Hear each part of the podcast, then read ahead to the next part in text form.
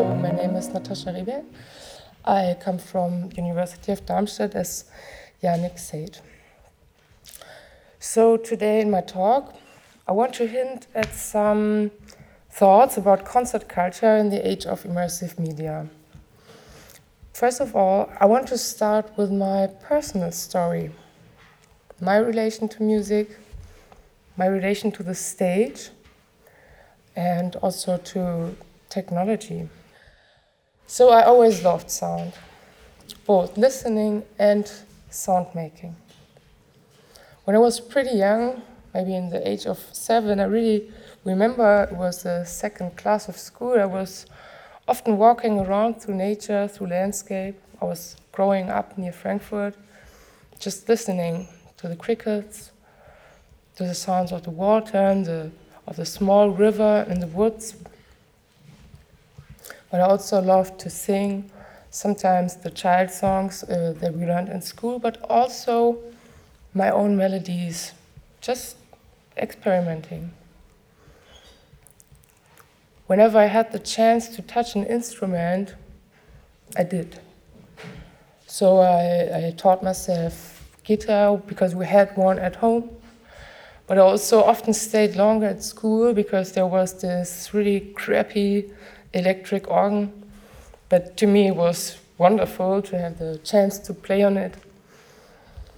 When I was moving to, to the city, to Frankfurt, in my, when I was a teenager, I started to, to earn some money, um, yeah, to buy a keyboard and late, later to have some lessons, some piano lessons.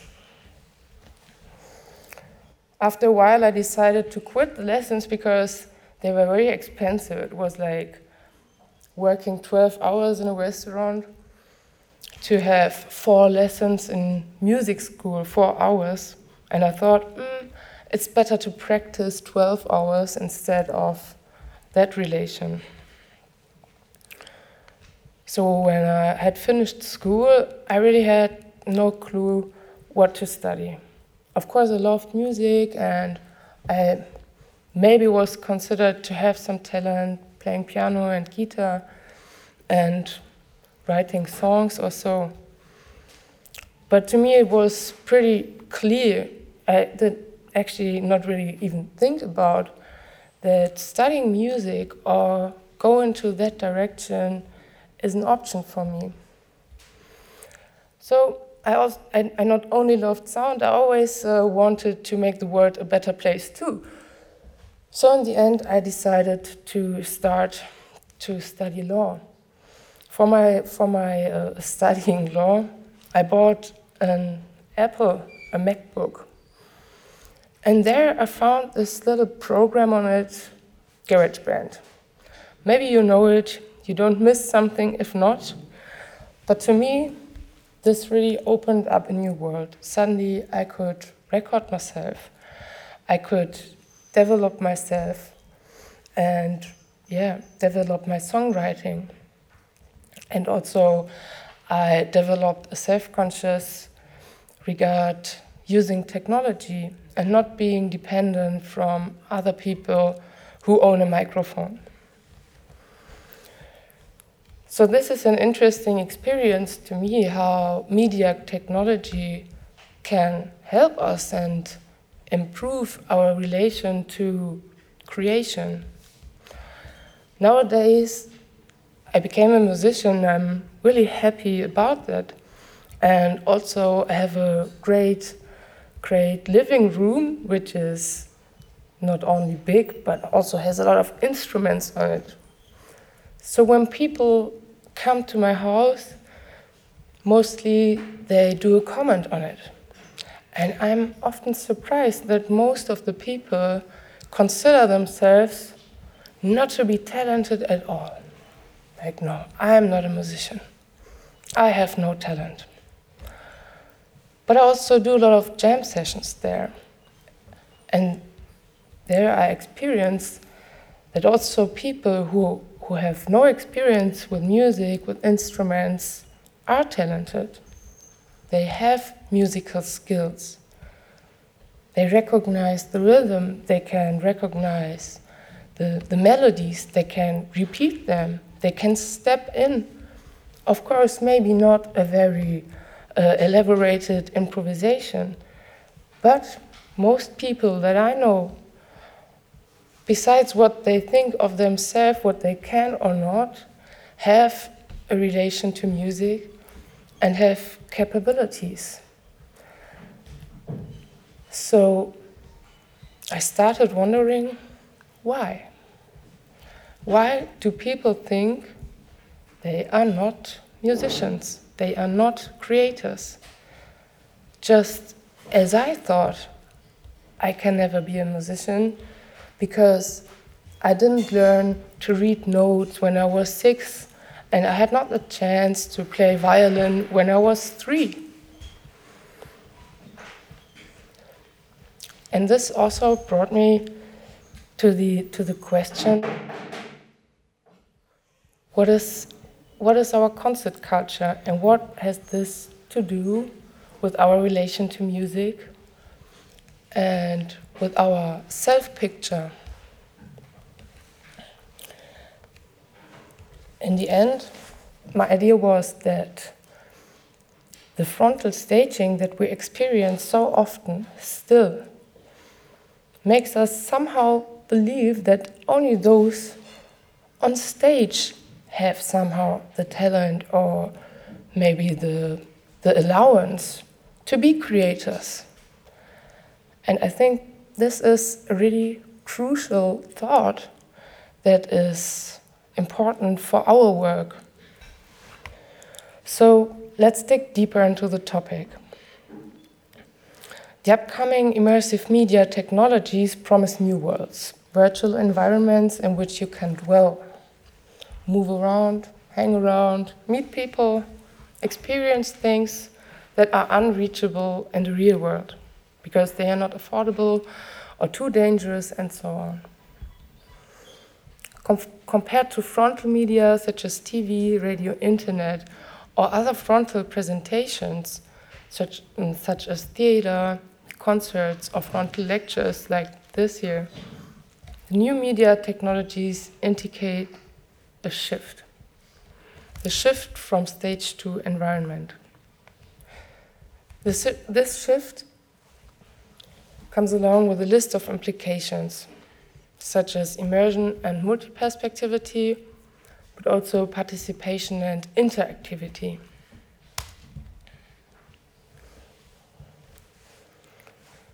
The role of the recipient is no longer the role of an observer. Indeed, the recipient can be seen as an explorer of his environment. He's in the middle, the center of his world, of his environment, be it virtual or physical. What he sees or hears depends on his or her position, focus, or action. We all know that such a viewpoint is not new in contemporary art forms. In fact, it must be said that nowadays it's a commonplace that each artwork is only completed by the re recipient itself, or in other words, reception is a fundamental act of participation already, regardless the nature of the artwork itself. Be it a painting, a composition, sculpture, or performance, the open artwork, das offene Kunstwerk, which Umberto Eco and many others propagated, is already a leitmotif in contemporary arts. Of course, mental participation is not the only way to involve the recipient. Also, higher degrees of interaction and participation have been explored by many artists and composers Electroacoustic compositions questioned and altered the concept of the artwork for more than 100 years, I would say. Moreover, we observe the convergence of art in all fields. Audiovisual and multimedia art are a matter of course today. Also, the idea of environmental art forms and music is, of course, not new.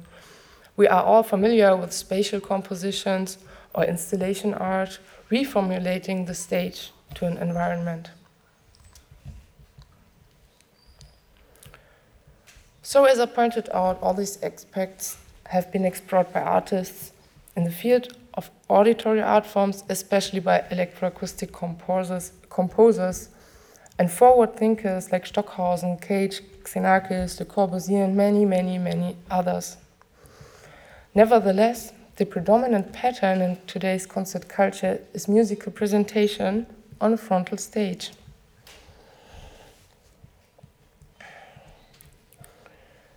So the idea of 3D concert thus still appears somehow a venturous proposition, both for the artist and the audience. Where is the stage? What is it good for? How to behave? And so on. 3D audio is one of these immersive media technologies that stand for such, such a shift from a frontal stage to environment. Working with 3D audio for seven years now made me really aware that its creation and reception is quite different from stage music. In fact, I was sometimes, and sometimes I'm still surprised to be confronted with the question what is it good for? Actually, I would have more expected reactions like, oh, good, finally we have a technology which is appropriate to, to our hearing sense. Maybe this is because of a huge misunderstanding that the listening experience that can be created with 3D audio is a new thing that can only be achieved by means of media technologies. But this is not the case at all. For me, as a soundscaper, 3D audio is finally a technology that fulfills the specific needs of our auditory sensorium. In contrary to visual sensations, listening is an immersive experience from its very nature as you can hear in all directions at any time. But the questions also hint at the fact that we live in a visual culture that has been shaped by frontal presentations for centuries. The frontal stage, stage is a great thing for certain forms, but we must never forget that it preconfigurates the way how we perceive music, how we perceive the world, what we think about ourselves, but of course also the way how we compose music. So you might uh, wonder what is 3D audio? 3D audio is a media technology that aims for precise positioning and free movement of three dimensional virtual sound sources. By this, it creates an acoustic environment, a virtual soundscape. It is best suited for interactive setting due to its object-based production principles in most cases. Of course, spatial compositions had been done before 3D audio technologies existed. The innovative potential of 3D audio, in my point of view, therefore is the virtuality of sounds, an invisible flying loudspeaker orchestra that can easily be controlled by user-friendly interfaces or even more intuitive uh, controllers like tracking systems, sensors, and so on.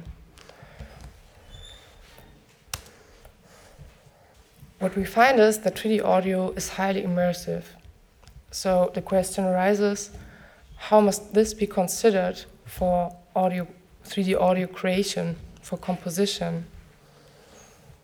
And on the other hand, as a spatial phenomena, 3D audio does not find an appropriate presentation on a frontal stage the auditory is the stage. So, what is an appropriate setting for 3D audio artwork presentations? How must the seating be arranged? Where is the stage? What is, the, what is an appropriate visual accompaniment?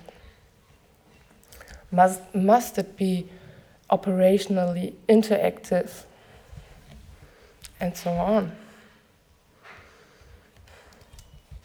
If we think of 3D audio as a concert, we must assume, first of all, that, or we find, first of all, that the predominant pattern in today's concert culture is musical presentation on a frontal stage. Still. 3D audio re requires conditions that support an environmental experience. Concert houses mostly provide the frontal stage concept. So, what do we have to do now as musicians or composers to bring in 3D audio in the concert culture.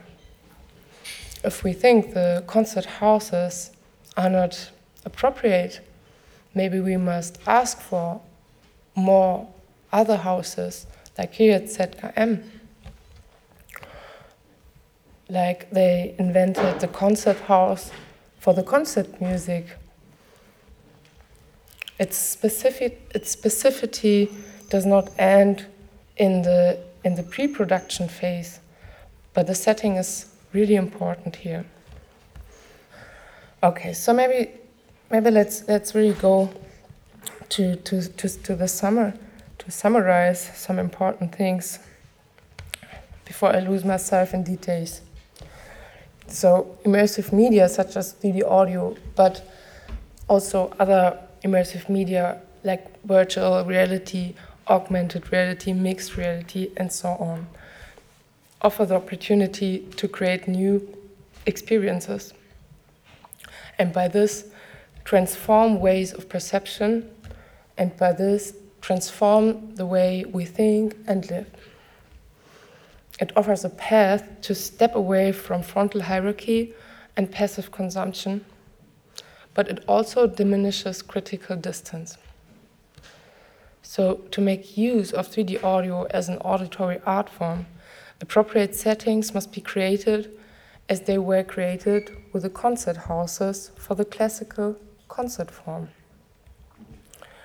And I'm strongly convinced that in this situation that we have, there are so many artists who already develop the concept that, that, that, that are needed to make a social transformation that is in my point of view, also needed when I look at the world and, and, and what's going on.